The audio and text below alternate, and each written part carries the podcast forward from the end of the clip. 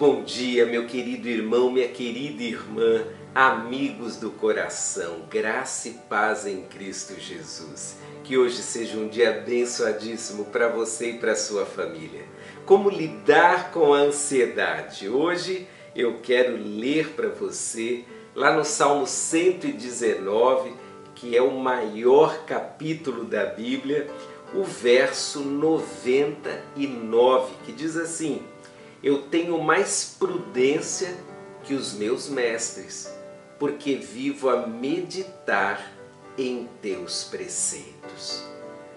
Bom, é, Charles Swindoll, em um de seus livros, ele diz que a ansiedade nos faz pensar o tempo inteiro sobre aquele assunto que está mexendo com a gente e que está nos deixando ansiosos eu concordo que a ansiedade ela nos faz pensar, pensar, pensar e pensar apenas na mesma coisa.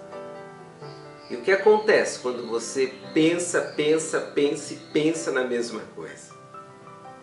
Você é levado a uma situação de exaustão emocional Veja que não é uma questão mental, é uma questão das emoções. Aquela situação que está roubando o teu sono e que te faz colocar toda a energia no mesmo pensamento, na mesma expectativa, isso acaba com as suas emoções. Então, que tal trabalhar com uma nova perspectiva do pensamento. E a perspectiva que eu coloco para você é essa que nós acabamos de ler. Eu vivo a meditar em teus preceitos ou na tua lei. Você já parou para pensar que é possível substituir esse foco frenético em uma situação A, B ou C por um novo foco que seria o estudo da palavra de Deus, a leitura de textos edificantes da palavra de Deus, a leitura de trechos esperançosos da palavra de Deus. O salmista diz que ele medita, ele coloca o foco na palavra de Deus. E o que acontece quando você coloca o foco na palavra de Deus?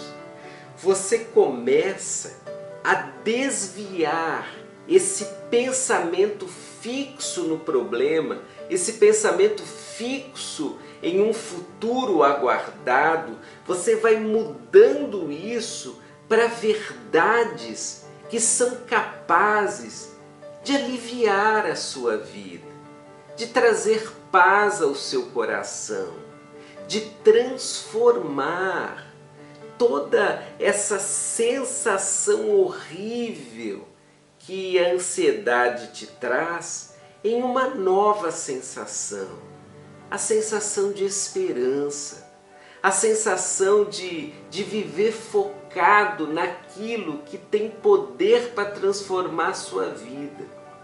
E o que tem poder para transformar a sua vida?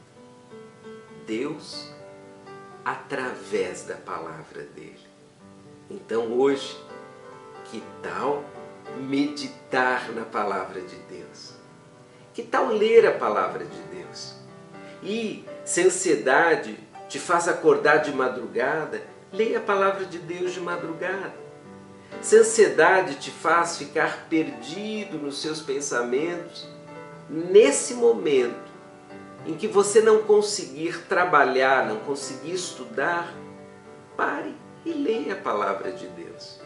E aproveite, transforme a palavra de Deus em oração. Isso sempre será o melhor para a sua vida. Deus te abençoe, meu querido amigo e irmão.